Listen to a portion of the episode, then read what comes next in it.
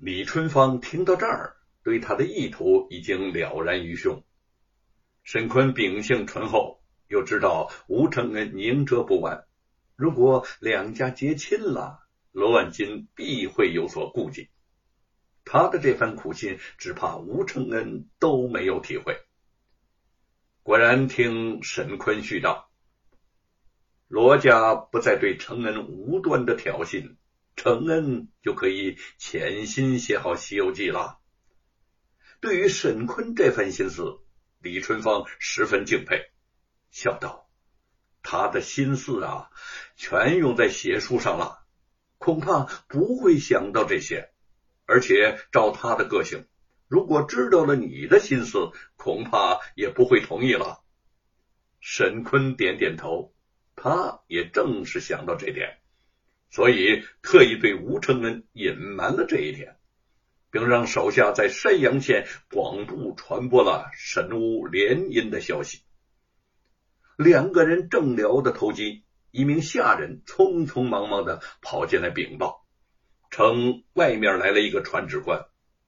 沈坤不知所为何事，和李春芳从房子里走出去见客。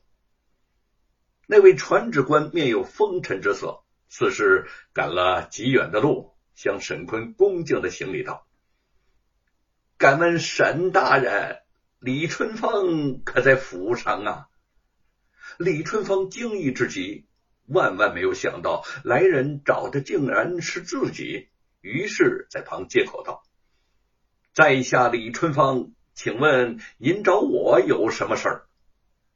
传旨官非常高兴，好，我从京城。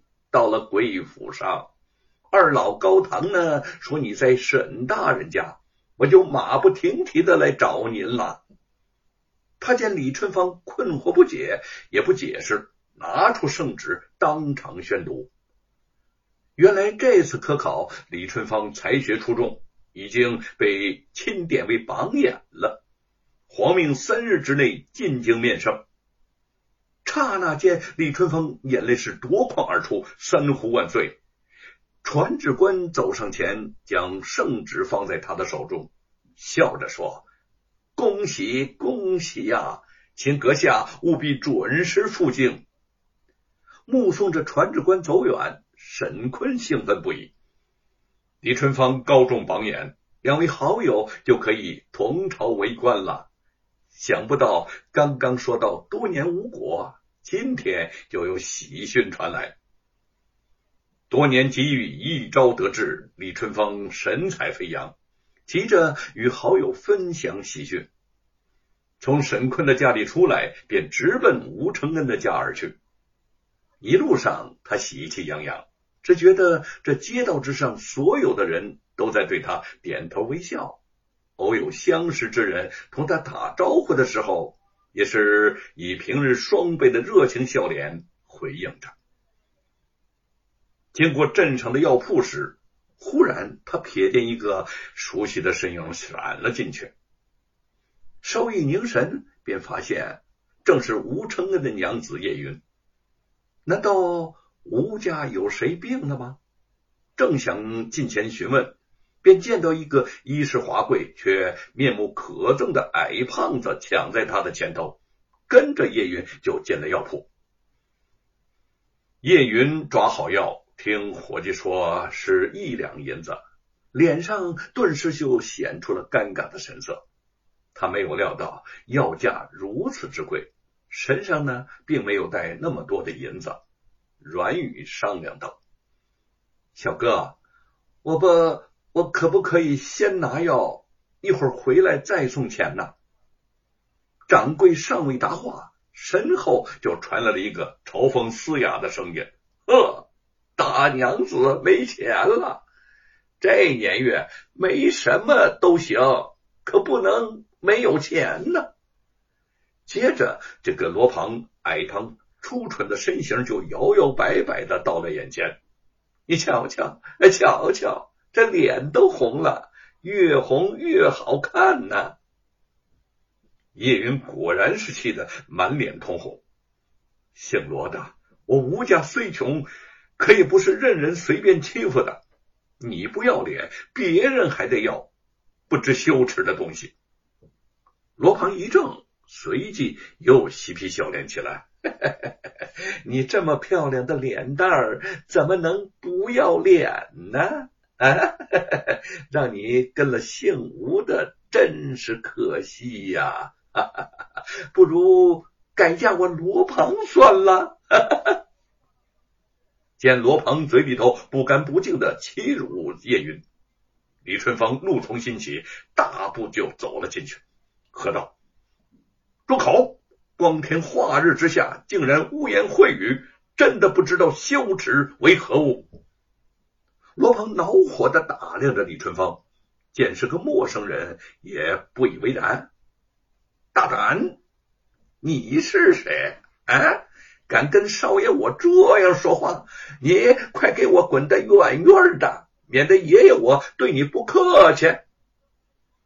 叶云担心的低声劝李春芳不要理会。